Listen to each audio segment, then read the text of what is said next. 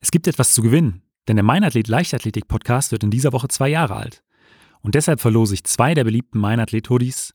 Und alles, was ihr dafür machen müsst, ist mir zu schreiben, wie viele Starter beim Frankfurt-Marathon über die Marathondistanz ins Ziel kommen. Und dabei geht es nur um die Einzelstarter.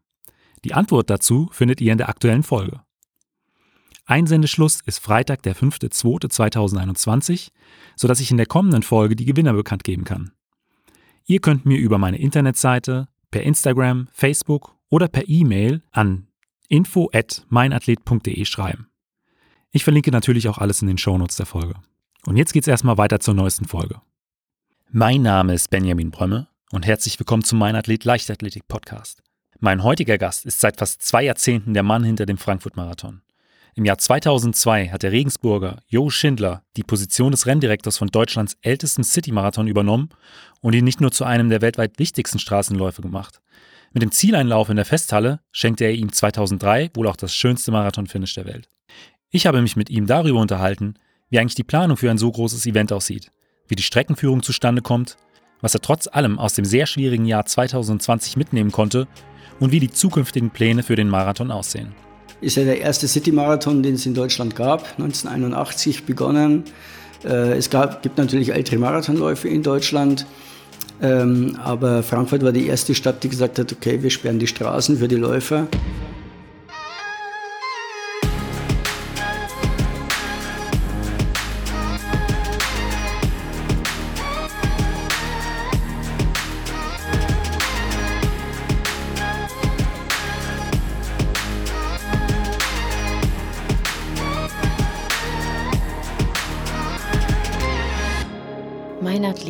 Leichtathletik-Podcast aus Frankfurt am Main. Dann herzlich willkommen, Jo. Danke, freue mich, dass, äh, dass du mich eingeladen hast. In meinen Interviews ist ganz häufig die erste Frage, äh, wie bist du äh, zur Leichtathletik gekommen? Ähm, bei dir ist natürlich meine erste Frage hier, ähm, wie kam es dazu, dass du 2002 Renndirektor des Frankfurt Marathon geworden bist? Ich hatte zuvor ähm, mit meiner Agentur der Motion Events den Regensburg Marathon gemacht. Ich bin ja Regensburger äh, ja, und äh, die Stadt Frankfurt hat in der damaligen Situation jemand gesucht, der eben mit der Erfahrung einer Marathonorganisation im Rücken den Frankfurt-Marathon mit übernimmt. Die Agentur, die es damals hier in der Stadt organisiert hat, äh, ist eine verdiente Veranstaltungsagentur, aber hat eben keine Erfahrung im Sport, äh, auch nicht im Marathon. Die Besonderheiten einer Marathonorganisation. Und ähm, von daher gab es äh, eben auch Unzufriedenheit in der Läuferszene über die Entwicklung des Frankfurt Marathons in den Jahren 2000, 2001. Äh, und äh, ja, da hat die Sportstadt äh, Frankfurt darauf reagiert und eben gesagt, wir suchen da jemanden, äh, wo wir wissen, dass der ein bisschen Know-how und Expertise mitbringt. Und haben dann bei mir angefragt, so aus der Fernbeobachtung haben die sich angeschaut, was wir da in Regensburg gemacht haben. Äh, und äh, ja, für mich war das dann natürlich eine super Chance, ähm, aus der, je nachdem wie man es nimmt, zweiten Bundesliga in die Champions League zu, äh, aufzusteigen äh, quasi und äh, dann nach einem ja, äh, doch Überlegenszeit in der Familie letztendlich, äh, weil äh, ich pendel seitdem zwischen Frankfurt und, und Regensburg, also am Wochenende bin ich nach wie vor zu Hause. Ähm, äh, ja, äh, war es dann doch eine, eine, klare Entscheidung, das hier anzunehmen und äh, habe mich natürlich auch riesig gefreut. Du hast gesagt, du warst äh, vorher in, in Regensburg, hast dort auch Marathonveranstaltungen ähm, mhm. äh, geleitet beziehungsweise aufgebaut. Ähm, wie kommt man dazu? Also wie, äh, das ist ja nichts, was man von jetzt auf gleich macht. Ähm, kommst du aus dem Laufsport, aus der Leichtathletik? Äh, erzähl mal ein bisschen was. Dazu. Ja, genau. Also zuvor war der Läufer Jo Schindler äh, bevor der äh, Renndirektor Jo Schindler auf die Welt kam, sozusagen. Also äh, ich war ähm, damals, äh, gab es eben den Regensburg-Marathon, der von der örtlichen Zeitung äh, in so einer Idee, unser damaliger Vereinsvorsitzender hat den guten Kontakt zu dem Zeitungsverleger und hat ihm eingeredet, das war so die Zeit, als äh, langsam aber sicher in Deutschland mehrere, mehr Marathons entstanden ähm, hat ihm eingeredet, dass Regensburg eben auch einen braucht und äh, hat da auch ein, äh, klar, sonst wäre es jetzt nicht so gekommen, ist auf fruchtbaren Boden ge gefallen, diese Idee.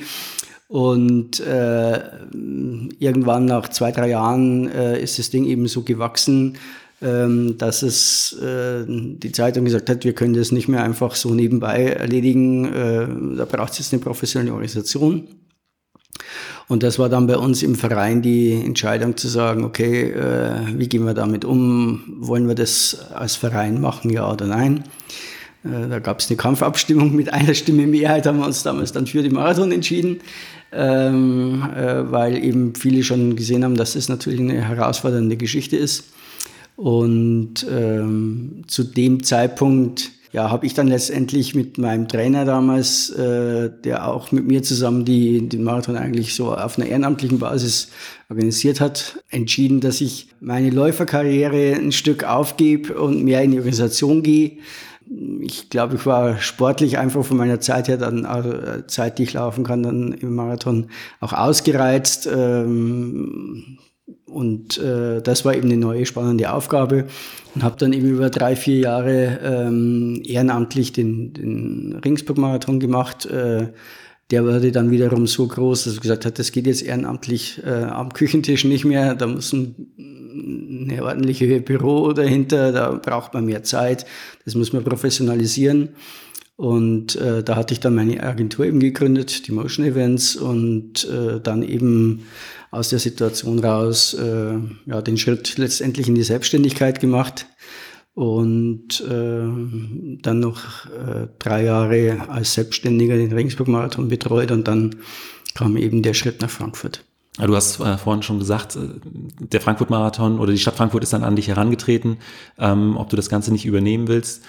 Wie lange hat es, hast du dann gebraucht, um dich dann äh, dafür zu entscheiden? Und ja, was war dann schlussendlich so der, der Knackpunkt, weshalb du gesagt hast, okay, ich äh, nehme das jetzt auf mich und ähm, pendel jetzt zwischen Frankfurt und Regensburg? Ja, spontan war ich natürlich sofort begeistert, das ist klar. Ich meine, so eine Chance zu bekommen, hat man nicht oft. Und ja, es war praktisch äh, klar, dass wenn ich einen Marathon in der Liga äh, Gut, Frankfurt war damals, stand damals nicht so gut wie jetzt, aber so äh, waren einige in Deutschland äh, ähm, davor, war so Platz sechs oder was, wenn man das so im Nachhinein betrachtet, im Ranking damals, im, im nationalen Ranking. Ähm, aber trotzdem, äh, Frankfurt war immer mein Lieblingsmarathon, auch als Läufer. Ich bin hier bei meine Bestzeit gelaufen, also konnte mit Frankfurt immer viel verbinden. War auch während meiner Ausbildung mal zwei Jahre hier äh, an die Uni also von daher war das äh, für mich dann schon äh, eigentlich bekannt, auf was ich mich einlasse. Damals schon immer einen großen Faible für die Stadt gehabt und äh, spontan für mich war eigentlich klar, dass ich das machen will. Die kann ich jetzt auch nicht sagen Schwierigkeit, aber war natürlich völlig klar, dass ich äh, mit meiner Frau und mit dem Familienrat, also meine Eltern, meine Schwiegereltern, wir haben eine kleine, damals kleine Tochter, die kam gerade in die Schule. Natürlich sind wir zusammengesessen, haben uns das überlegt, ob das geht, äh, ob wir das als Family auch aushalten, letztendlich in der Situation, wie die Unterstützung äh, der Familie ist, äh, weil klar war, dass meine Frau dann natürlich mehr Unterstützung für unsere Tochter braucht. Aber in dem Familienrat war dann, hat das mit unterstützt. Da kam jetzt zu der Entscheidung, dass ich das schon machen kann. Äh, und so war dann auch, ja, nach einer Woche war das dann klar, dass ich das mache und habe dann sehr schnell danach zugesagt. Du hast äh, eben ja schon angesprochen, damals stand der Frankfurt-Marathon so auf Platz 6 in Deutschland im Ranking. Wo steht er denn heute? Auf Platz zwei. Also ich denke, der Berlin-Marathon ist unumstritten immer die Nummer eins. Äh, jetzt nicht nur in Deutschland, sondern vielleicht sogar weltweit. Äh, zumindest wenn man sich die äh, ja, anschaut, wo werden, werden die Weltrekorde gelaufen, dann ist es äh, in Deutschland, in Berlin. Äh, aber ich denke schon, dass man sagen kann, dass wir uns den zweiten Platz erarbeitet haben im Laufe der Jahre. Ich meine, es geht mit Hamburg immer so ein bisschen hin und her. Mal haben die ein bisschen mehr Teilnehmer, mal wir. Wir haben eindeutig die schnellere Strecke. Ich würde auch sagen, wir sind der emotional schönere Zieleinlauf. Also von daher gibt's äh, viele Punkte, wo ich ja, denken kann oder mit Fug und Recht sagen kann, dass wir eigentlich einen Platz zwei haben. Und einige Marathons, die es eben damals äh, gab, gibt's inzwischen nicht mehr. Das muss man auch sehen. Einige äh, haben die äh, Federn streichen müssen ähm, und äh, andere haben sich also zumindest was die Marathonstrecke betrifft auch deutlich zurückentwickelt, muss man auch sehen. Also da gab es ja, ich weiß noch, Köln hatte damals 18.000 Marathonläufer. äh, Frankfurt keine 7000 und äh, die Kölner ja, haben eben dann den Halbmarathon mit reingenommen, weil sie gemeint haben, dann werden sie noch größer und schöner. Und äh, das war immer was, was wir bewusst ja anders entschieden haben. Auch äh, für mich die klare Geschichte, dass wir eben keinen Halbmarathon dazu nehmen wollen, denn der würde den Marathon überstrahlen in Kürze äh, der Zeit und dann wäre eine ähnliche Situation, wie wir es jetzt in Köln oder in München sehen, wo die Halbmarathonläufer das Doppelte, das Dreifache vielleicht sogar sind. Und äh, da haben wir jetzt uns eben mit ganz äh, stabilen Zahlen im Marathon auf den Platz zwei vorgearbeitet, ja. Wie viele Teilnehmer äh, starten immer ungefähr beim Frankfurt-Marathon? Wenn man alle zusammennimmt, haben wir so 27.000 Anmeldungen. Das geht jetzt dann aber vom Strubbelpeterlauf für den ganz kleinsten, äh, die ja nur 420 Meter laufen, äh, eben ja dann über Marathon, Staffel, Minimarathon, alles zusammen. Sind es 27.000 Anmeldungen, muss ich jetzt sagen. Äh, da kommt natürlich nicht jeder, äh, sondern wir haben je nachdem äh, auch eine No-Show-Quote von teilweise 20, 25 Prozent. Und auf der Marathonstrecke sowas haben wir 14.000, 15.000 Anmeldungen und sind dann, äh, haben dann so 11.000 im Ziel, 12.000 die starten, 11.000 im Ziel also fünfstellig im Ziel, das ist äh, eine wichtige Marke für uns, wo wir sagen, dass da wo, äh, dürfen wir auf keinen Fall wieder drunter fallen. Und vor allen Dingen auch äh, Hunderttausende an der Strecke. Also ähm, ich war schon sehr, sehr oft als Zuschauer ähm, beim Frankfurt-Marathon auch schon äh, das ein oder andere Mal in der, in der Marathon-Staffel äh, am Start und auch die Zuschauermassen, die man da sieht, das ist absolut beeindruckend. Also in der Innenstadt, auf der, auf der Mainzer Landstraße, das macht, glaube ich, auch so ein Stück weit diesen, diesen Marathon hier in Frankfurt aus. Ja, also der ist wirklich verankert in der Stadt. Das ist ja der erste City-Marathon, den es in Deutschland gab, 1981 begonnen. Äh, es gab, gibt natürlich ältere Marathonläufe in Deutschland. Ähm, aber Frankfurt war die erste Stadt, die gesagt hat, okay, wir sperren die Straßen für die Läufer. War damals nicht so üblich. Äh, und diese Tradition, die damit in der Stadt eben vorhanden ist, ist sehr beeindruckend, auch wenn man so ein bisschen in die Annalen zurückgeht. Äh, eine der ersten Marathonläufe überhaupt war in Frankfurt, ähm, aber dann auch nach dem Krieg, der erste Marathon nach, nach dem Zweiten Weltkrieg. Der fand in Frankfurt statt, äh, hier ganz in der Nähe im Ostend, im Ostpark. Ähm, also äh, Frankfurt hat da eine große Tradition, die vielleicht gar nicht so bekannt ist. Äh, hat 81, fand ich, einen sehr mutigen Schritt gemacht, eben zu sagen, okay, wir sind bereit, ähm, Autoverkehr äh, mal für einen Tag niederzulegen, um den Läufern was zu bieten. Und ja, das zahlt sich aus und die Läufer haben ja wirklich eine, eine Heimat. Absolut. Du hast es ja gerade schon angesprochen, die Stadt wird abgesperrt, der Aufwand ist äh, doch schon enorm für, für so ein Event. Wie sehen denn eigentlich die, die Planungen aus? Also wann beginnen im Prinzip die, die ersten Vorplanungen für, sagen wir jetzt, den, den Frankfurt-Marathon 2021? Die beginnen jedes Jahr eigentlich, bevor der Marathon stattfindet. Denkt man schon an den, oder nicht nur denkt, sondern plant schon ganz konkret auch den übernächsten äh, weil äh, wir eröffnen ja unsere Anmeldungen immer am Veranstaltungstag direkt. Mittag um 12 geht's los, kann man sich fürs nächste Jahr anmelden. Das heißt, damit muss man ja schon viele Entscheidungen getroffen haben, wie es im Jahr darauf sein soll. Äh, mit der Anmeldung, mit der Ausschreibung äh, kommen ja schon die ersten Fakten auf den Tisch. Äh, und äh, von daher gibt's bei uns praktisch im Sommer schon immer die Entscheidung fürs für den übernächsten Marathon in dem Sinn, äh, äh, der dann erst folgen wird, bevor der eigentliche in diesem Jahr stattfindet. Also im, im August sowas äh, denken, machen wir die Planungen fürs übernächste Jahr, die Grundplanungen, damit wir mit der Ausschreibung rausgehen können. Und im Oktober findet dann erst der eigentliche Marathon statt äh, in diesem Jahr. Also es ist eine überschlagende ja. Arbeit. Und wie groß ist das Team? Ich sag mal jetzt äh, erstmal in der Anfangsphase der Planung. Ja, wir sind hier in der Agentur äh, das ganze Jahr über so sieben, acht Leute, äh, die da ganzjährig an dem Thema schrauben. Wir haben natürlich auch noch andere Veranstaltungen mit, die wir betreuen, aber der Marathon ist schon das Hauptprojekt, das uns auch ganzjährig fordert. Also es gibt keinen Tag eigentlich, an dem wir nicht am Marathon arbeiten. Und zur Veranstaltung hin werden es natürlich immer mehr. Wir haben einen großen Pool natürlich an Freelancern auch, die uns unterstützen. Teilweise auch Leute, die äh, ja, über 20 Jahre mit uns, äh, mir oder mit uns jetzt auch hier in Frankfurt zusammenarbeiten und bestimmte Themenfelder äh, innerhalb der Organisation betreuen. Wir haben zum Beispiel jetzt keine eigene Grafik in, in der Agentur, äh, das ist ausgelagert, aber das ist eine der äh, zum Beispiel der Agenturen, äh, wo ich sage, da, das ist eine ganz enge, jahrzehntelange Zusammenarbeit. Das ist wie wenn die hier im, im Büro sitzen würden, sitzen woanders, macht, spielt aber keine Rolle. Und ja, so ist, äh, so ist die Situation, dass wir eben praktisch ein ganz enges Team hier im Büro haben, sieben, acht Leute. Drumherum würde ich jetzt mal sagen, zehn Firmen, wo man sehr eng zusammenarbeitet, von der Anmeldung von der Grafik jetzt mal von bestimmten Dienstleistungen, wo man genau weiß, die, damit kommen wir jedes Jahr auf die zu, aber die bringen auch ihr Know-how, ihren Input bei uns wiederum ein über Weiterentwicklungen, technische Weiterentwicklungen und so weiter, die auch an dem Thema inhaltlich dran sind und jetzt nicht nur als normaler Dienstleister mit irgendwas beauftragt werden. Und zur Veranstaltung selbst, äh, die spannende Frage, sind dann über 2000 Leute, also sehr, sehr viele ehrenamtliche Helfer. Ohne die ging's nicht. Also ja. ohne ehrenamtliche Helfer könnten wir den Marathon nicht machen. Äh, und das ist die große Kunst letztendlich, ähm, die so äh, in die Bahn zu kriegen, dass sie an dem Tag das Richtige zur richtigen Zeit machen. Äh, und ja, das äh, schaffen wir eigentlich ganz gut. Äh, da sind wir auch, arbeiten wir auch mit vielen örtlichen Vereinen zusammen, äh, aus der Leichtathletik, aber auch äh, aus anderen Bereichen, äh, die uns da eben unterstützen und die gemeinsam eben Hand anlegen, dass wir an diesem Wochenende ein schönes Wochenende für den Laufsport machen.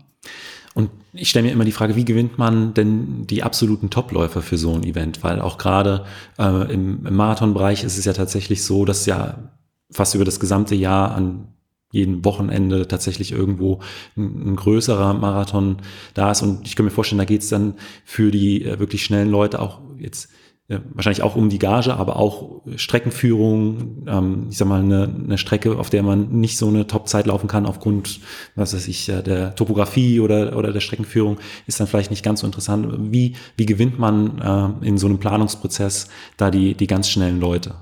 Also international eigentlich nur über internationale Managements, mit denen wir zusammenarbeiten. Also es gibt praktisch bei uns, äh, um so, so rum anzufangen, äh, einen, der sich damit äh, ausschließlich damit beschäftigt. Äh, das ist mein Freund Christoph Kopp, der sitzt in Berlin. Das ist einer dieser zehn Firmen, wo ich jetzt mal sage, mit denen arbeitet ja. man kontinuierlich zusammen. Ich äh, kenne Christoph über 20 Jahre sehr eng äh, und äh, wir sind gut befreundet.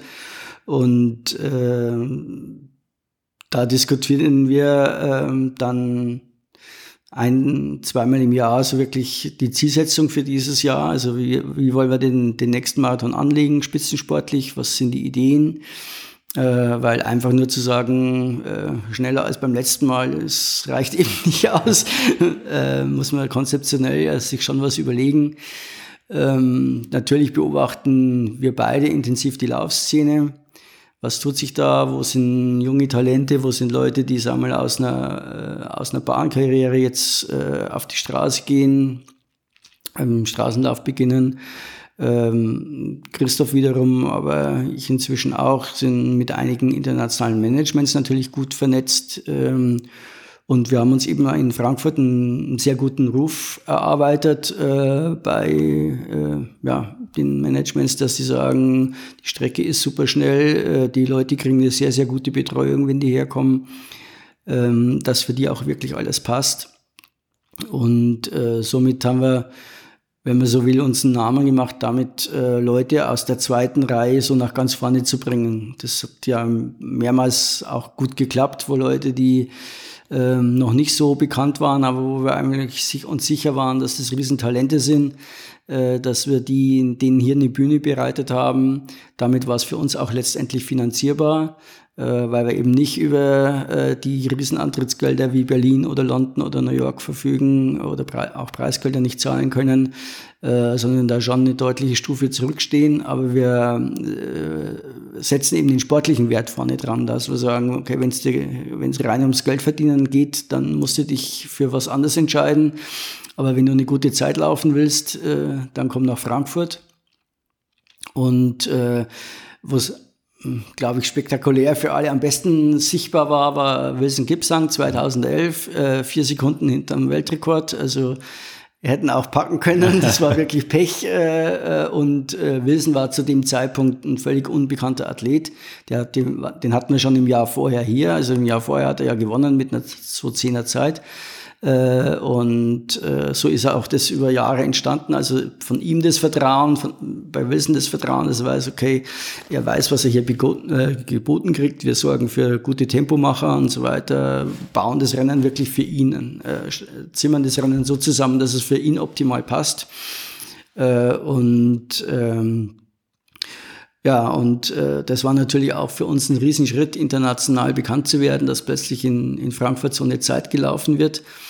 Äh, und äh, Wilson war eben damit dann auf der internationalen Bühne einen deutlichen Schritt äh, nach vorne Absolut. gemacht und äh, war für uns dann in den nächsten Jahren nicht mehr bezahlbar. Äh, das ist dann immer die, die Träne im Knopfloch, die wir dabei ha dann haben oder die ich dann habe, dass ich sage, Mensch, jetzt könnte er nochmal kommen, ja. äh, als er Weltrekord dann gelaufen ist. Aber klar, da ist es eben so, wie es ist. Äh, wir haben da nicht die finanziellen Mö äh, Möglichkeiten.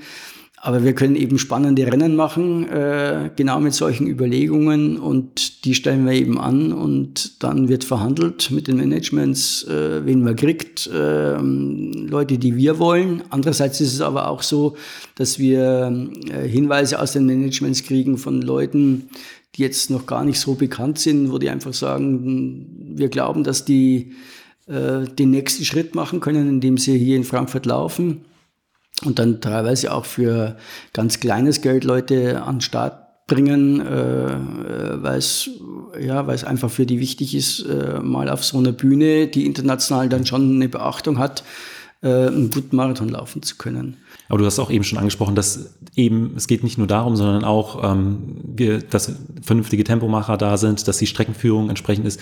Wie plant man denn eigentlich eine äh, Strecke für so einen Marathon? Also da wird wahrscheinlich nicht mit einem Filzstift über eine Frankfurt-Karte äh, äh, gezogen werden. Da könnten wir mal vorbeilaufen, sondern ich denke mal, da steckt auch ein Stück weit mehr dahinter, wahrscheinlich auch Absprachen äh, mit der Stadt. Ähm, also wie sieht da die Planung aus? Zunächst mal muss man es sich ja ein Ziel setzen für die Veranstaltung. Dieses Ziel muss natürlich zu der, äh, zu der Umgebung passen. Also wenn ich in, äh, im Hochgebirg lebe, dann werde ich kaum sagen können, ich mache hier eine Weltrekordstrecke. Äh, es geht dann irgendwann ganz einfach ganz mörderisch bergauf. Von daher war für uns eigentlich immer klar, dass wir also für mich immer klar, dass wir Frankfurt über eine schnelle Strecke definieren wollen. Denn Frankfurt hatte schon früher in den 80er Jahren, als es gestartet ist, als erst, äh, was ich vorhin eben erzählt habe, als erster Stadtmarathon, ja dann eine Zeit, die ersten fünf Jahre, da war das wirklich erste Sahne. Also äh, es war in der Weltspitze einer der mit der führenden Marathons, äh, auch deutlich vor Berlin damals gelegen, auch in der, in der Siegerzeit. Äh, weil hier eben auch ähm, ein beachtenswert hohes Budget vorhanden war in den ersten Jahren.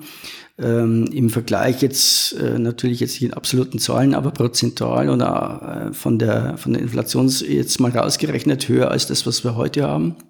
Und Deswegen gab es in Frankfurt eigentlich von Beginn an die Ausrichtung auf einen sportlich äh, anspruchsvollen Marathon. New York hat eine andere Entscheidung getroffen, auch aufgrund der Topografie der Stadt, die sagen, wir wollen äh, den Marathon durch alle fünf Stadtteile führen, um dieses gemeinsam Verbindende dieser doch äh, sehr unterschiedlichen Stadt, äh, in Bronx oder Manhattan oder so weiter, Stadtteile, wo... Das sind auch über 100 äh, Höhenmeter, glaube ich, zu bewältigen. 400 Höhenmeter. 400 Höhenmeter tatsächlich ja, schon. Meter, ja. Meint man nie bei, weil ja. Manhattan, die Insel, also... Äh, Du läufst halt los äh, äh, und Verrazano Narrow Bridge eine Meile hoch, eine Meile runter. Wenn du da zu, zu schnell losläufst, dann kannst du nach der Meile runter eigentlich schon in die U-Bahn steigen und nach Hause ins Hotel fahren, weil dann hast du schon so saure Beine, da geht gar nichts mehr. Also das ist ein völlig anderer Marathon. Ja, ja. Spektakulär, super, äh, bin ich schon ein paar Mal gelaufen. Muss man jedem empfehlen, jeder Marathonläufer muss mal New York laufen, ganz sicher. Wobei Chicago der schönere ist, aber das ist jetzt ein Nebenthema. Aber klar, die haben eine andere Entscheidung ja. für die Strecke. Ja. Logisch. So, da stand jetzt nie vorne dran zu sagen, bei uns äh, läuft mal Weltrekord. Einfach nicht möglich. Für Frankfurt war es äh, so, dass wir gesagt haben, okay, äh, ist, ist eine, eine schnelle Strecke ist möglich. Äh, wenn man es klug anstellt, ähm, man muss natürlich Ost-West dann laufen, also am Main entlang. Das war völlig klar, dass wir gesagt haben, okay, wir müssen mit der Strecke möglichst nah an den Fluss äh, rankommen, äh, um eben die Höhenmeter so weit wie es geht runterzuschrauben. Und damals hatte dann unser damaliger Streckenchef, der Dieter Bremer, die glorreiche Idee, äh, eben eine erste kleine Innenstadtrunde zu machen. Dann dieses lange Stück Ost-West eben Main entlang und dann nochmal eine Innenstadtrunde zu machen, weil das war zuvor eben eigentlich immer die Problematik, äh, bevor, wir, bevor die Idee da, da war, äh, Anfang und Ende praktisch in der, äh, auf den gleichen Straßen äh, zu laufen, war eben die Problematik, dass man die 42 Kilometer im Stadtgebiet eben nur flach nicht unterbringen konnte. Ja, also Irgendwann musste man ja. Richtung Bergerstraße oder sonst ja. wohin. Ja. Oder in Sachsenhausen da ja, den Berg genau. hoch. Das so, und damit hat man eigentlich dieses Problem gelöst. Wie, äh, wie schaffen wir es, äh, 42 Kilometer wirklich im flachen Bereich unterzukriegen, also die Höhenmeter rauszunehmen. Heute ist die alte Brücke, unsere und Schwanheimer Brücke, dann die höchsten Erhebungen. Ansonsten geht's eigentlich nur flach dahin. Ein Ding hätten wir noch, wo wir noch ein bisschen flacher werden, aber das ist im Moment nicht möglich. Äh, und da äh, kommt dann natürlich das ins Spiel, was du jetzt auch angesprochen hast. Wie spielt die Stadt damit? Und ähm, da ist es natürlich schon so, dass man einfach ein bestimmtes Standing braucht äh, in der Stadt, äh, dass man eine Polizei braucht, äh, die letztendlich sagt, okay, das tragen wir mit, äh, wir machen das möglich äh, und da gibt es einen offenen Diskurs letztendlich. Also wir sind dann immer wieder mit Vorschlägen da reingegangen und haben gesagt, das und das könnten wir uns vorstellen. Wie steht ihr dazu? Und dann wird eben im Ordnungsamt äh, und dann eben auch hauptsächlich mit der Polizei darüber gesprochen, was heißt das für einen Quellzielverkehr? Kommen kommt die Bevölkerung dann überhaupt noch äh, weg? Wie, was heißt das für die äh, Zufahrt zum Beispiel zu Krankenhäusern, Bahnhof und so weiter? Also das ist das ist zum Beispiel ein ungeschriebenes Gesetz, dass wir ähm, einen Bahnhof und die Zufahrt zu Krankenhäusern und sonst wie natürlich nicht zumachen können. Die muss funktionieren an dem Tag trotz Marathon. Und damit ergeben sich bestimmte Straßen, wo man sagt, die sind ist No-Go, darüber kann man gar nicht nachdenken.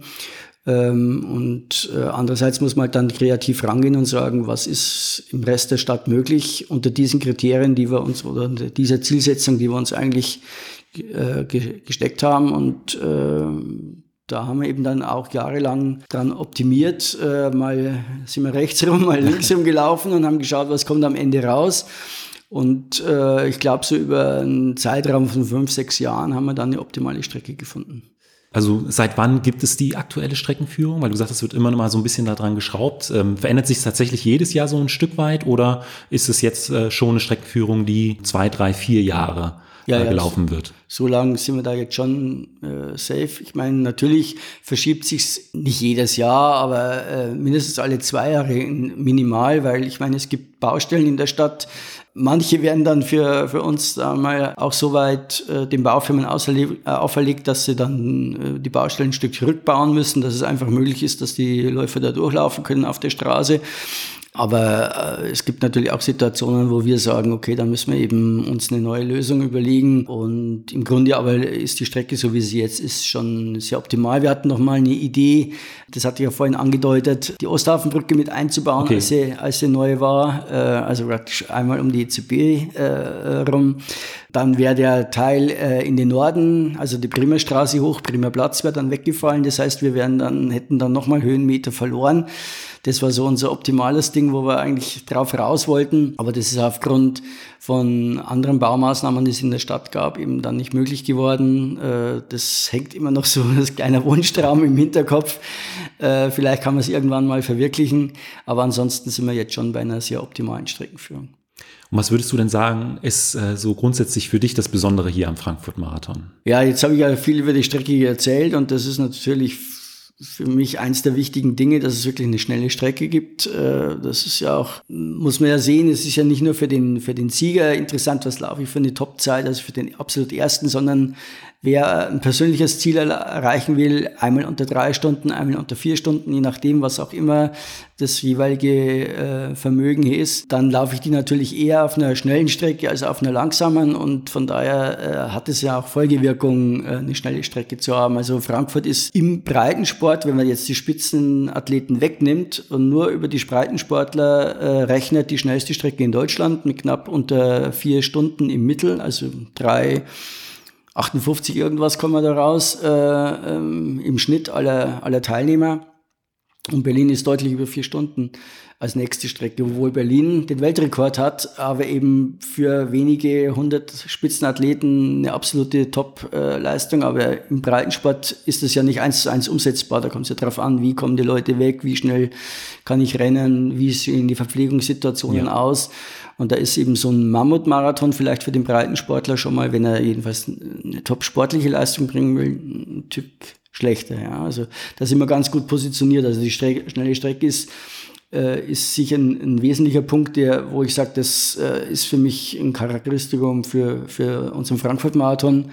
Und dazu kam natürlich dann das emotionale Highlight, was wir äh, gesetzt haben 2003 mit dem Zieleinlauf in der Festhalle. Das ist der schönste Zieleinlauf da kann man jetzt drüber streiten, von was äh, äh, ein international sehr erfolgreicher Manager, der eine große äh, Agentur hat und, und viele, viele Marathonläufe der Welt äh, schon gesehen hat, der sagt, das ist für ihn der schönste Zieleinlauf der Welt in die Festhalle.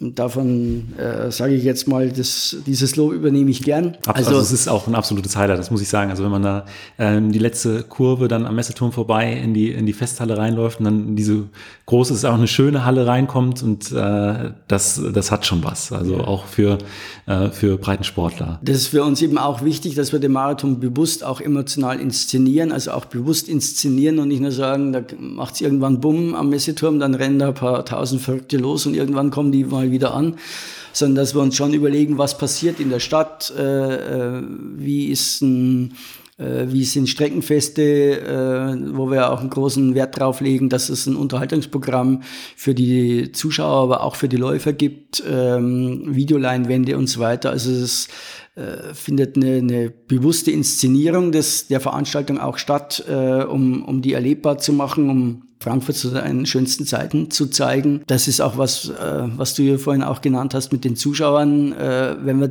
man muss denen auch, denke ich, mehr bieten und das tun wir ja auch mit unseren Streckenfesten, als nur zu sagen, da laufen jetzt ein paar Verrückte durch die Straßen, die kannst du dir anschauen, äh, sondern eben auch zu sagen, da sind Vereinsfeste in der Stadt, äh, das ist Musik in der Stadt, äh, ist ein buntes Angebot, äh, was eben darüber hinaus zielt. Die Sponsoren stellen sich mit Ständen auch an den großen Plätzen im Opernplatz und der Hauptwache da und so weiter. Also da ist was geboten. Und für den Läufer noch, will ich noch hinzufügen, was auch eine Besonderheit ist, ist einfach die tolle Infrastruktur an der Messe, die wir haben. Also Marathon der kurzen Wege ist ja so unser Schlagwort. Ähm, das heißt also vor und nach dem Marathon ist eigentlich alles sehr eng zusammen. Der Läufer hat da nicht viel Aufwand, der kann in unserem Athletenhotel, im Mövenpick Hotel wohnen, hat dann keine fünf Minuten zur Startlinie ja. zu Fuß äh, und genauso schnell ist er danach wieder unter der Dusche oder in der Badewanne, äh, wenn er im Ziel war. Also von daher äh, ist es schon eine tolle Infrastruktur, die wir da auch an, anbieten können. Und äh, das Messegelände ist fantastisch für, für die Veranstaltung. Also da bringen wir auch alles, was wir brauchen für die Marathon Mall und so weiter. Unsere Messe, die wir haben, kriegen wir da alles äh, sehr gut gelöst. Und äh, von daher haben wir da äh, ist, daraus ergibt sich meiner Meinung nach die Attraktivität der Veranstaltung. Was ich auch schon oft gehört habe, ist einfach, dass äh, es kaum sportliche Veranstaltungen gibt, wo der Breiten- und der Leistungs- oder der absolute Spitzensport so äh, dicht zusammenkommen. Also eine äh, Podcasterin, auch hier aus Frankfurt vom Bewegt äh, Podcast, hat äh, gesagt, für sie das Besondere am Marathon, auch am, am Frankfurt-Marathon, ist das, dass sie als, als Breitensportlerin tatsächlich mit der absoluten Weltspitze auf einer Strecke ist. Also klar, äh, die sind vielleicht ein bisschen schneller unterwegs, ein bisschen früher im Ziel, aber ähm, es ist ja jetzt nicht so, dass man als, als Kreisliga oder, oder äh, Bezirksliga-Fußballer sagen kann, okay, heute spielen wir mal gegen den FC Bayern oder so. Und äh, oder ich als ehemaliger Kurzsprinter beim nächsten Sportfest äh, starte ich gegen Usain Bolt. Das ist ja in, in ganz wenigen äh, Sportarten überhaupt möglich und ich glaube, das macht für viele auch gerade hier in Frankfurt, weil es auch sehr kompakt ist, auch die kurzen Wege und auch durch die, durch die Messe ähm, so attraktiv, dass, weil man wirklich sehr, sehr dicht auch an den, an den absoluten Stars da dran ist. Mhm, ja, das ist auch nochmal eine Besonderheit unserer Strecke, die äh, wir haben ja Begegnungsteile, also wo ich auf der einen Straßenseite hoch, auf der anderen zurücklaufe. Und da äh, sind dann auch die Breitensportler, die Topathleten, wenn die vorbeikommen. Ähm, und das ist, also meine Landstraße ist ein zum Beispiel. Da äh, gibt's dann auch Applaus, ja, also dass die Breitensportler äh, die Topathleten da anfeuern, wenn die ihnen entgegenkommen ja. auf der anderen Straßenseite und so. Also da sieht man auch, wie die Lauf-Community funktioniert. Ja. Ähm, obwohl jetzt das ähm, ja, ähm, irgendein unbekannter Mensch ist, aber man, man äh, schätzt natürlich enorm und sieht die Leistung, die da vollbracht wird, wenn die an einem vorbei äh, sausen mit einer Leichtigkeit in der Bewegung, eine schöne ästhetische Laufbewegung. Das, das gibt äh, Szenenapplaus dann und äh, ich kann mich auch gut erinnern, äh, ich äh, war zum Beispiel im, im äh, Berlin einmal im, äh, beim Marathon, als der Weltrekord erzielt wurde. Ja, natürlich hat sich das Innerhalb des Laufs äh, wurde das bekannt von Helfern dann an der, am Streckenrand zugerufen, heute ist, äh, ist, äh, wurde Weltrekord gelaufen, also Heilia ist damals Weltrekord gelaufen. Ja, das ist, ist schon faszinierend zu wissen, okay, ich bin jetzt in einem Rennen äh, letztendlich mit dem, mit dem aktu aktuellen Weltrekordhalter, komme ein bisschen später an, aber trotzdem ja, war es unser gemeinsamer genau. Wettkampf. Ja. Das äh, macht, glaube ich, auch für sehr, sehr viele den Reiz aus. 2020 war natürlich äh, alles etwas anders, war für ähm, viele ein sehr, sehr ähm, schwieriges Jahr. Ich würde sagen, ihr habt äh, mit äh, dem Virtual Marathon äh, im Prinzip das Beste aus der Situation gemacht. Vielleicht ähm, Kannst du da mal ein Stück weit zu erzählen? Wie äh, sahen da die Planungen aus? Wie gab es da die Idee da tatsächlich dazu? Und wie wurde das Ganze dann tatsächlich auch angenommen? Mit der Entscheidung, dass wir absagen äh, müssen, äh, war natürlich für uns auch klar, dass wir jetzt nicht einfach sagen wollen und äh, das war es jetzt für dieses Jahr und wir hoffen, dass nächstes Jahr 2021 dann viele Leute wiederkommen, sondern dass wir irgendwie mit diesem verlorenen Jahr 2020 was anfangen müssen und nicht einfach sagen können, das war's jetzt, tschüss, äh, geh, geh halt einlaufen. Äh, von daher war für uns schon klar, dass wir an diesem Rennwochenende was machen wollen. Und dann waren wir ja nicht die Ersten, die einen virtuellen Lauf äh, in diesem Jahr gemacht haben. Es gab ja mehrere im Vorfeld mit verschiedenen Konzeptionen. Äh, viele waren dann so, dass wir in einer bestimmten Zeit äh, äh, einen Lauf zu seinem virtuellen Marathon dann machen konnte. Und äh, das wollten wir eben bewusst nicht machen, sondern wir hatten die Vorstellung, die dann ja auch sehr gut funktioniert hat, dass wir gesagt, gesagt haben, okay, was macht es letztendlich aus?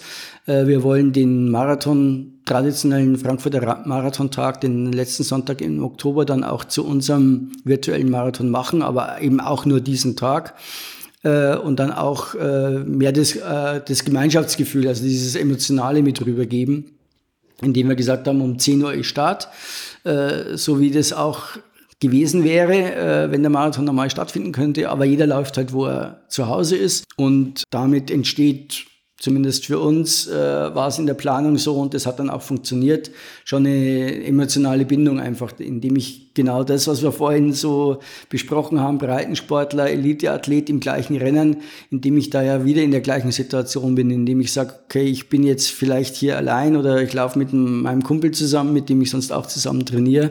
An diesem Sonntag am 25.10.2020 um 10 Uhr geht's los aber ich laufe in dem Bewusstsein, dass weltweit Leute heute jetzt um diese Uhrzeit mit diesem, genau mit diesem gleichen Gedanken auf ihrer Strecke sind. Und wir haben dann verschiedene Strecken angeboten, weil wir ja auch äh, verschiedene Strecken in der Veranstaltung haben. Also von, mit fünf Kilometer hat es begonnen. Für die kleinsten Minimarathon, die ja sonst 4,2 Kilometer laufen, haben wir gesagt, okay, diese 800 Meter drauf kriegen die jetzt auch noch hin. Also fünf war die kürzeste Strecke, 15 ein Halbmarathon und dann eben die, die Marathonstrecke. Äh, und äh, haben aber jetzt keine äh, Zeitmessung, eine App oder sowas mit eingebunden, weil wir gesagt haben, das ist sowieso nicht überprüfbar und die Leistung ist sowieso nicht vergleichbar. Also der eine wohnt an der Nordsee, der läuft äh, äh, mit null Höhenmetern da seine Strecke runter. und der andere wohnt, äh, weiß ich jetzt nicht, irgendwo in den Bergen äh, und äh, hat allein, wenn er eine Trainingsstrecke macht, drei, vier, 500 Höhenmeter, anders geht's nicht. Also von daher stand eine Vergleichbarkeit mit einer Ergebnisliste oder so sowieso für uns irgendwo nicht im Raum und dann haben wir gesagt, dann brauchen wir auch kein technisches Schnickschnack da, ob ich jetzt mit einer App mich messe oder sonst wie, jeder hat eine Stoppuhr, äh, läuft und, äh, und meldet die Zeit dann an uns und kriegt dafür eine Urkunde. Ähm, wir haben eine Startnummer bereitgestellt, also jeder konnte sich eine Startnummer dann, äh, konnte sich anmelden erstmal, ganz normal, hat dann eine Startnummer bekommen mit eben einer Nummer mit seinem persönlichen äh, Namen drauf, wie man es sonst ja in Frankfurt auch am Start haben.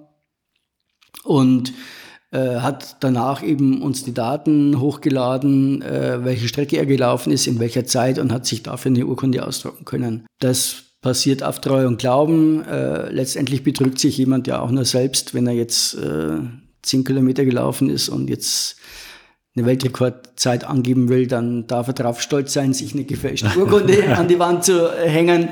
Äh, da bin ich, sind wir dann ganz freizügig, äh, aber äh, es bringt ja auch nichts. Ja. ja. Also von daher haben wir deswegen auch keine Ergebnisliste gemacht, weil wir sagen, es ist ja sowieso nicht kontrollierbar äh, äh, wer da jetzt letztendlich wirklich gelaufen ist, um diese Zeit zu erreichen, sondern uns ging es eben mehr um dieses emotionale Gefühl zu sagen, heute ist Frankfurt Marathon Tag, heute ist Frankfurt Marathon Zeit und wir alle laufen zusammen in dem Spirit äh, den Frankfurt Marathon zu laufen, auch wenn wir uns nicht persönlich ja. äh, hier in Frankfurt sehen können. Ja, du hast gesagt, äh, aus äh, international sind da äh, Leute am Start gewesen. Aus wie vielen Ländern waren dann tatsächlich Läufer diesmal mit dabei? Wir hatten, wenn ich mich jetzt richtig erinnere, über 50 Länder, ja. Ich glaube 56 wow. Länder äh, und über 4000 Leute.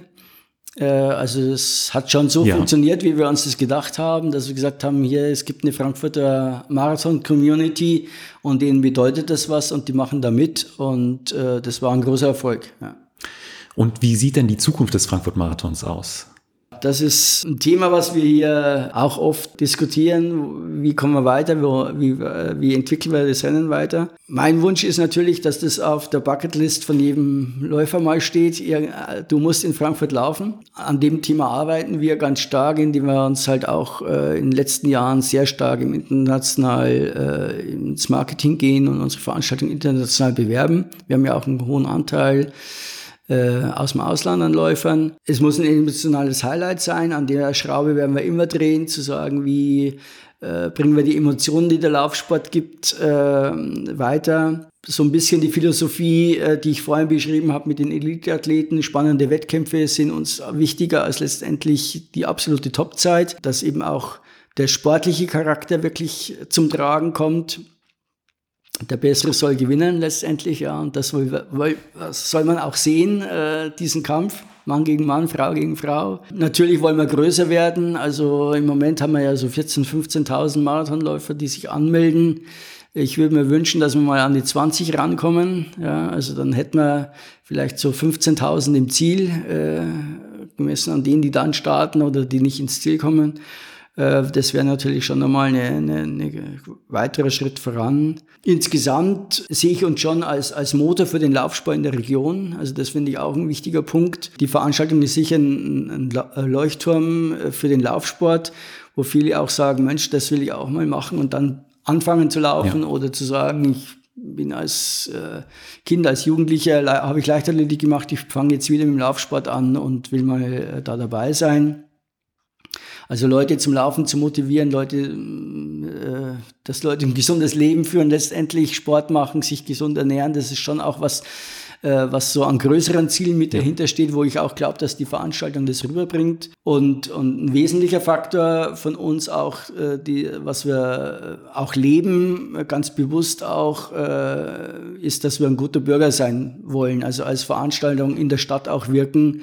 Wir beteiligen uns da an Sportinitiativen, die es gibt, aber wir haben zum Beispiel jetzt auch äh, Grüne Soße Weltrekordtag damals mit unterstützt, wo wir gesagt haben, okay, da bringen wir eine Sportkomponente mit ein, also wo wir einfach sagen, wir wollen wir leben in dieser Stadt und wollen die Stadt auch äh, verschiedene Initiativen da, da voranbringen und mit unterstützen und äh, haben ein Charity-Projekt mit dem, mit dem Wünschewagen des ASB, äh, die wir da jedes Jahr mit einbinden, die uns aber auch viel zurückgeben.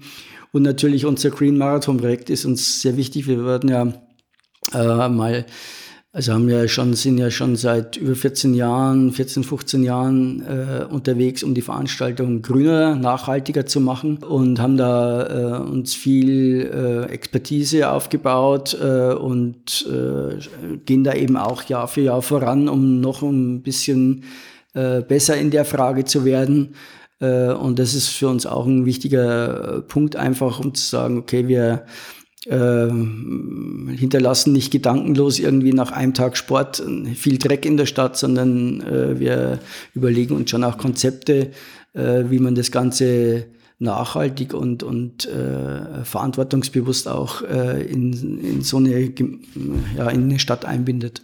Also schon noch sehr, sehr viele Pläne für die, für die kommenden Jahre. Und den die Frankfurt gehen uns sicher nicht ja. aus, ne? Dann komme ich jetzt zu den äh, letzten fünf Fragen. Die sind im Prinzip immer gleich. Bei dir ein bisschen umgemünzt zu deiner Funktion als Renndirektor.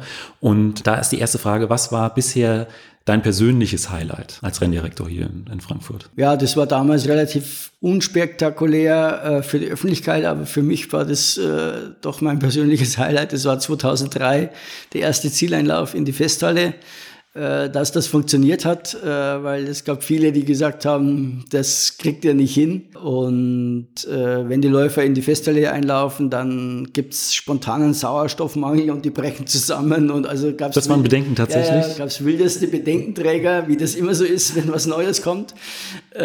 und letztendlich, dass das alles funktioniert hat, das war jetzt mein Highlight, muss ich sagen, weil das war wirklich eine neue innovative Idee und äh, dass die funktioniert hat. Äh, ja, ein weiteres Highlight war natürlich, äh, macht sich natürlich dann mit bestimmten äh, Ergebnissen klar. Also wir hatten vorhin schon über Wilson gesprochen, also diese fast äh, vier Sekunden am Weltrekord vorbeigeschrammt war natürlich ein Highlight äh, Arne Gavius mit seinem deutschen Rekord hier, Katha, Katha Steinruck jetzt als Frankfurterin auf ihrer Heimatstrecke ja. äh, hier am, am, Start zu haben, ist auch immer ein emotionales Highlight in der Veranstaltung selbst. Äh, ähm, Vivian Cheruiyot als Olympiasiegerin am Start zu haben. Also da gab es jetzt viele verschiedene Dinge, wo ich sage, das war, ist ganz was Besonderes, aber auch äh, zum Beispiel den, den Altersweltrekord, den damals der äh, Wittig gelaufen ist, äh, ein Dortmunder Läufer mit über 80 Jahren, äh, ist ja Europarekord für die 80-Jährigen gelaufen. Was war das für eine Zeit? Um die vier Stunden gelaufen. Wahnsinn. Knapp über vier, ja. Also Weiß ich jetzt nicht ja. auswendig die Zeit, äh, aber so gibt es eben viele Dinge, äh, wo ich sage, das, äh, das prägt so für mich die, die Veranstaltung insgesamt. Und zum Sport gehören natürlich äh, nicht nur Höhen, sondern auch äh, immer ein Stück weit Tiefen. Was war denn äh, bisher die schwierigste Situation rund um den äh, Frankfurt-Marathon? Naja, sicher dieses Jahr die Absage. Ähm, ja, also das äh, hat uns stark gefordert, äh, selbst motiviert zu bleiben. Ähm, aber insgesamt muss ich auch sagen, äh, ich glaube, wir haben dieses Jahr sehr gut gemeistert. Letztendlich die, die Läufer haben uns viel Unterstützung zurückgegeben äh, in diesem schwierigen Jahr. Und äh, wir haben lernen müssen, wie schwer es ist, eine Veranstaltung abzusagen. also äh, zuvor haben wir ja immer nur positiv organisiert, äh, was, was äh, auf, auf die Straße zu bringen ja. letztendlich. Und plötzlich waren wir in der Situation, äh, das eben genau zu verhindern. Äh, und äh, die, viele Dinge mussten völlig neu gedacht werden, äh, Kommunikationsfragen, aber auch äh, rechtlich natürlich ganz schwierige Fragen, mit denen wir uns auseinandersetzen mussten. Da kommen äh, wahrscheinlich auch sehr, sehr viele Meinungen von außen auf einen zu. Klar, es gab dann viele, die ganz sicher wussten, wie man es doch machen kann. Und ja, und dann auch, äh, muss ich auch sagen, für mich persönlich jetzt, du hast ja mich als Renndirektor auch gefragt, für mich persönlich auch, äh, wie gehen meine Mitarbeiter damit um? Also äh, sind da am Ende des Jahres noch alle da oder sagt der eine oder andere, das wird mir jetzt zu heiß? Äh, ich äh, ich wechsle, wechsle den Job. Äh, also das sind schon auch viele Dinge finanziell natürlich. Wie kriegt man die Agentur äh, durch das Jahr und äh, wie geht's dann weiter? Äh, hat man so viel Unterstützung, äh, dass man, dass man das, so eine Situation auch durchhält, ja. als auch kleines mittelständisches Familienunternehmen letztendlich, was wir ja sind. Und äh, so wie es sich jetzt eben abzeichnet, sind aber all diese Fragen jetzt auch wirklich positiv gelöst worden letztendlich. Und von daher äh, war es für uns alle, glaube ich, ein sehr lehrreiches Jahr, wo man auch Kraft rausziehen kann, weil man sagen kann, okay, auch das ist möglich. Also auch so eine wirklich existenziell schwierige Situation steht man gemeinsam durch. Und hat die dann äh, gemeistert. Denn die nächsten beiden Fragen äh, drehen sich normalerweise immer ähm, rund um das Training, sind hier ein bisschen umgemünzt einfach auf deine Arbeit und äh, da ist, ähm, was magst du besonders an deinem Job? Ja, ich glaube, das hat mir jetzt schon ein bisschen rausgehört. Ja. Ich äh, bin natürlich in der tollen Situation, dass ich mein Hobby zu meinem Beruf machen konnte. Und das ist schon mal eine, eine, äh, ja, eine sehr komfortable Situation, die nicht viele haben. Ähm, ich habe einen sehr vielseitigen Job, also uns wird es, glaube ich, in der Agentur nie langweilig. Ähm, selbst wenn wir jedes Jahr eigentlich die gleiche Veranstaltung macht. Äh, es gibt so viele Aspekte, an denen wir rumschrauben äh, dass es äh, extrem vielseitig ist und äh, wir uns dann auch, wenn es ist, was Neues suchen. Man kann aktiv gestalten und nicht nur irgendwie was verwalten. Äh, das ist, was ich äh, sehr schätze, dass man tolle Leute natürlich jetzt auch international im Laufsport, national, international im Laufsport kennenlernt oder äh, auch Helfergruppen kennenlernt, äh, die uns ganz toll unterstützen. Also man lernt einfach viele tolle Leute kennen, in der, aber auch in der Politik, äh, in, in, in Behörden, ähm, wo die einen, die Polizei zum Beispiel auch oft die Dinge möglich macht, wo man eigentlich denkt, ein bisschen skeptisch ist und sagt, hm, glaube ich jetzt nicht, dass wir das hinkriegen, äh, wo dann, äh, wo man da Unterstützung erfährt. Also das ist insgesamt auch, bewegen wir uns da auch auf einem sehr positiven Boden einfach. Und was ganz sicher auch ist, ist natürlich mein Team hier in der Agentur. Äh, das macht mir sehr viel Spaß, äh, mit denen zusammenzuarbeiten. Und gibt es auch Sachen, die vielleicht so ein Stück weit nerven? Ja, die gibt es natürlich immer. Ähm, es gibt immer Herausforderungen, äh, die nerven, aber es ist jetzt nichts so dauerhaftes, wo ich sage, oh, wenn ich das schon wieder habe, dann dreht sich bei mir schon alles um, äh, sondern ähm, wir haben das jetzt auch hier in, in, der Agentur so aufgeteilt, dass jeder natürlich ein bisschen äh, an den Themen arbeiten kann, die jetzt seine besonderen Steckenpferde sind, also wo er auch noch einen besonderen Ehrgeiz hat oder vielleicht besonders Talent mitbringt. Äh, und so ist es für mich natürlich auch, dass ich mich hier ähm, um Themen äh, kümmern darf, die mich besonders interessieren. Aber ansonsten natürlich auch die Gesamtverantwortung trage und es jetzt äh, gibt's äh, viel, viel Lichtseiten und ein bisschen Schatten, wie, wie immer.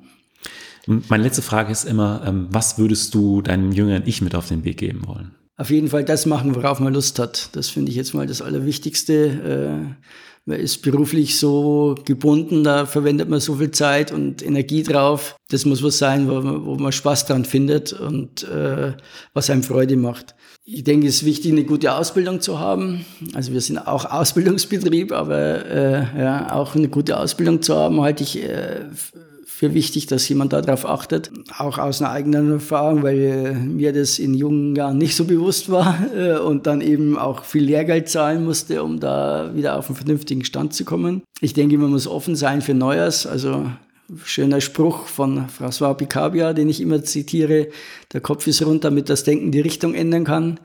Also äh, auch mal um die Ecke denken, äh, ja, offen sein für, für, für neue Sachen und nicht äh, eingesch eingeschliffenen Bahnen immer nur dahin laufen. Was generell wichtig ist im Leben, ist äh, jetzt nicht nur berufliches positiv denken, also sich nicht selbst noch runterziehen, wenn irgendeine Schwierigkeit auftritt, sondern äh, an positive Lösungen glauben.